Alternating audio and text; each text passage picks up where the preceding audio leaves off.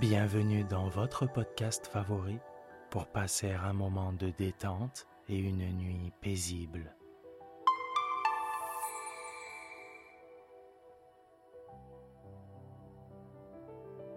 Installez-vous confortablement et profitez chaque soir de votre moment de relaxation avec le podcast Dormir sans souci.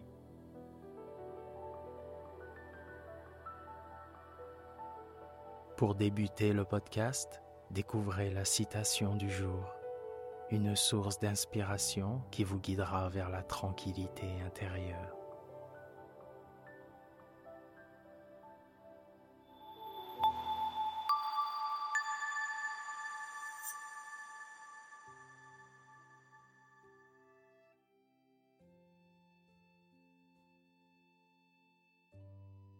Notre citation du jour nous a été envoyée par notre abonné Solange de Nantes.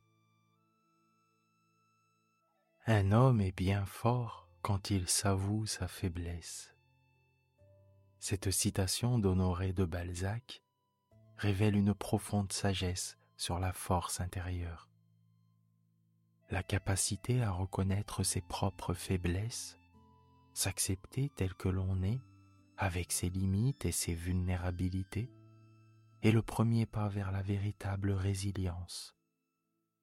Ainsi, nous embrassons notre humanité et trouvons le courage nécessaire pour surmonter les obstacles avec honnêteté et humilité. C'est dans cette acceptation de soi que se trouve la véritable force, celle qui permet de transcender les difficultés et de grandir en tant qu'individu. Merci Solange. Et merci à toutes et tous de continuer à nous soutenir en vous abonnant au podcast et en le partageant auprès de vos proches.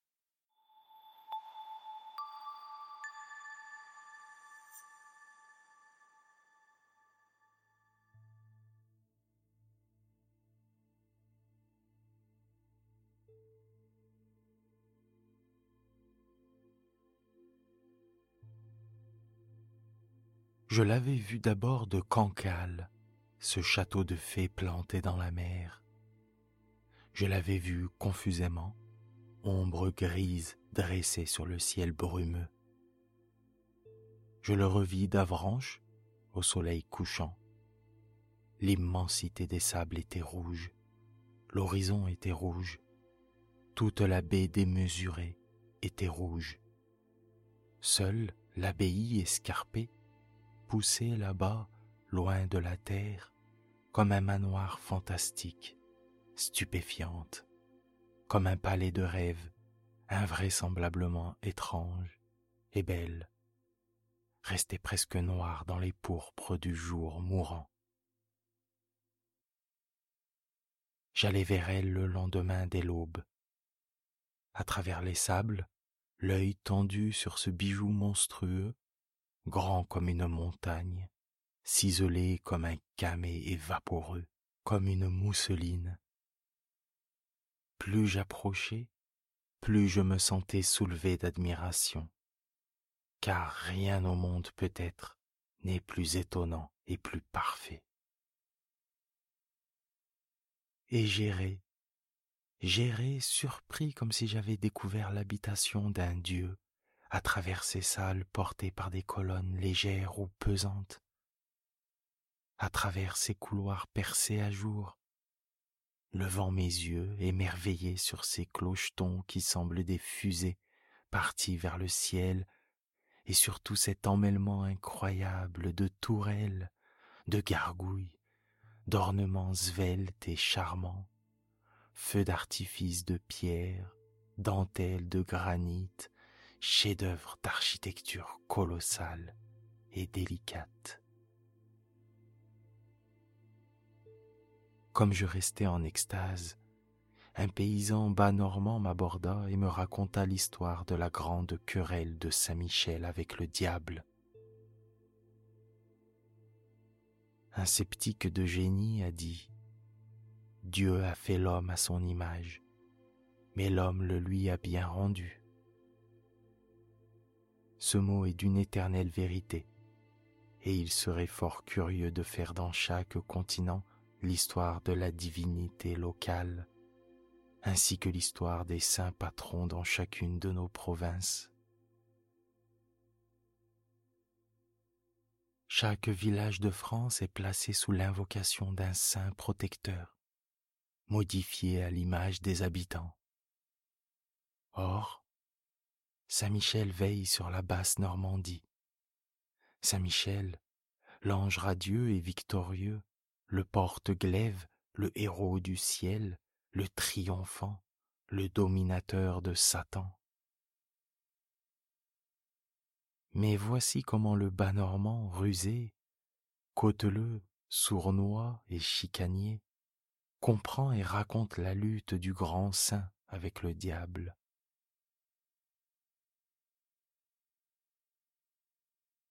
Pour se mettre à l'abri des méchancetés du démon, son voisin, Saint Michel, construisit lui-même en plein océan cette habitation digne d'un archange. Et seul, en effet, un pareil saint pouvait se créer une semblable résidence. Mais comme il redoutait encore les approches du malin, il entoura son domaine de sable mouvant, plus perfide que la mer. Le diable habitait une humble chaumière sur la côte, mais il possédait les prairies baignées d'eau salée, les belles terres grasses où poussent les récoltes lourdes, les riches vallées et les coteaux féconds de tout le pays, tandis que le Saint ne régnait que sur les sables, de sorte que Satan était riche et Saint Michel était pauvre comme un gueux. Après quelques années de jeûne, le saint s'ennuya de cet état de choses et pensa à passer un compromis avec le diable. Mais la chose n'était guère facile, Satan tenant à ses moissons. Il réfléchit pendant six mois, puis un matin, il s'achemina vers la terre. Le démon mangeait la soupe devant sa porte quand il aperçut le saint.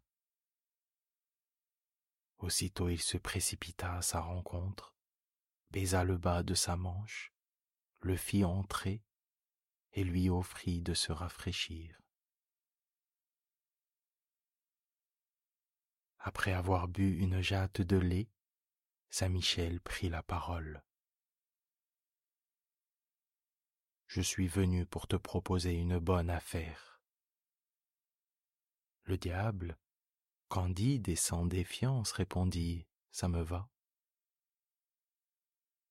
Voici, tu me céderas toutes tes terres Satan, inquiet, voulut parler, mais le saint reprit, Écoute d'abord. Tu me céderas toutes tes terres. Je me chargerai de l'entretien, du travail, des labourages, des semences, du fumage, de tout enfin, et nous partagerons la récolte par moitié. Est-ce dit? Le diable, naturellement paresseux, accepta. Il demanda seulement en plus quelques-uns de ces délicieux surmelés qu'on pêche autour du mont solitaire. Saint-Michel promit les poissons. Ils se tapèrent dans la main, crachèrent de côté pour indiquer que l'affaire était faite, et le saint reprit. Tiens, je ne veux pas que tu aies à te plaindre de moi. Choisis ce que tu préfères. La partie des récoltes qui sera sur terre ou celle qui restera dans la terre. Satan s'écria, Je prends celle qui sera sur terre. C'est entendu, le saint, et il s'en alla.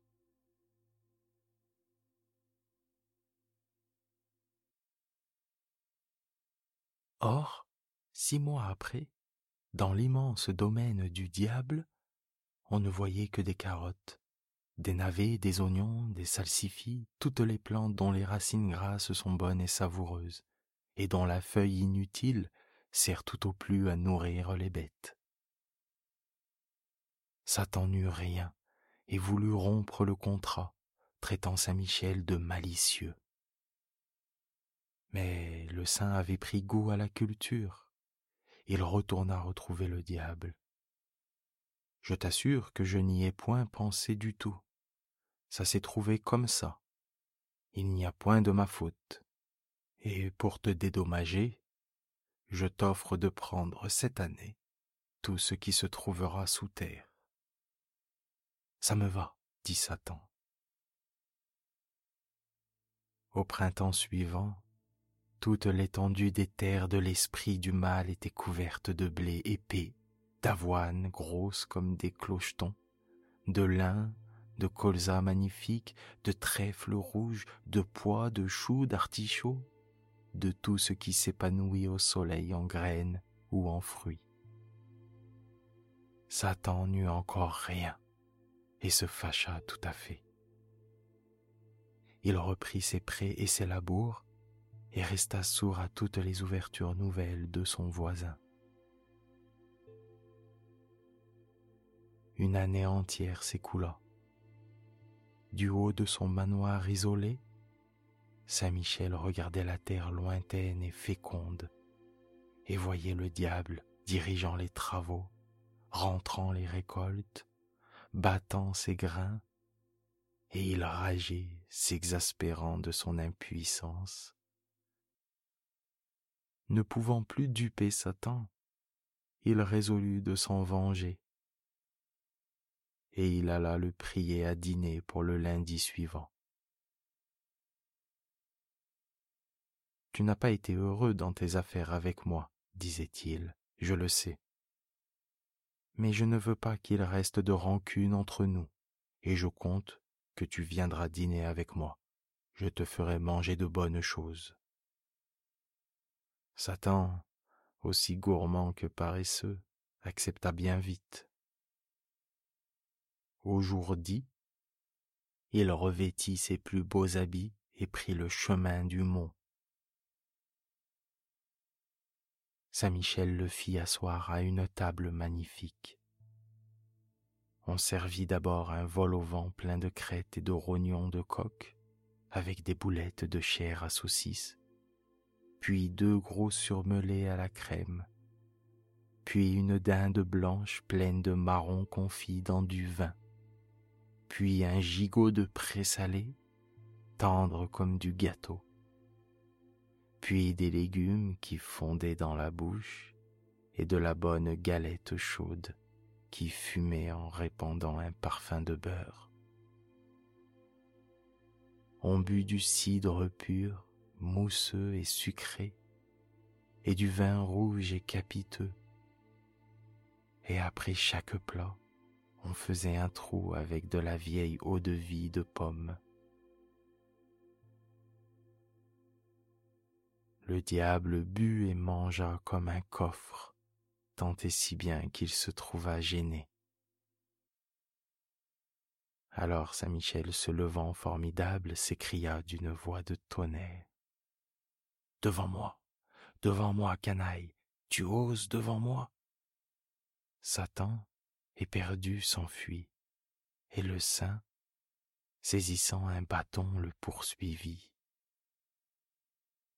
Il courait par les salles basses, tournant autour des piliers, montait les escaliers aériens, galopait le long des corniches, sautait de gargouille en gargouille. Le pauvre démon, malade à fendre l'âme, fuyait, souillant la demeure du saint.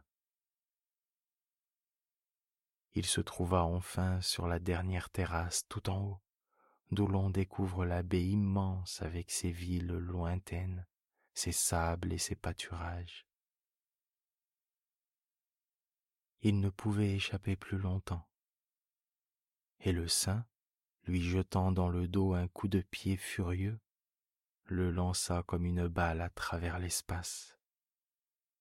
Il fila dans le ciel ainsi qu'un javelot, et s'en vint tomber lourdement devant la ville de Mortain, les cornes de son front et les griffes de ses membres entrèrent profondément dans le rocher, qui garde pour l'éternité les traces de cette chute de Satan. Il se releva boiteux, estropié jusqu'à la fin des siècles. Et regardant au loin le mont fatal, dressé comme un pic dans le soleil couchant, il comprit bien qu'il serait toujours vaincu dans cette lutte inégale. Et il partit, entraînant la jambe, se dirigeant vers des pays éloignés, abandonnant à son ennemi ses champs, ses coteaux, ses vallées et ses prés. Et voilà, et voilà comment Saint Michel, patron des Normands, vainquit le diable. Un autre peuple avait rêvé autrement cette bataille.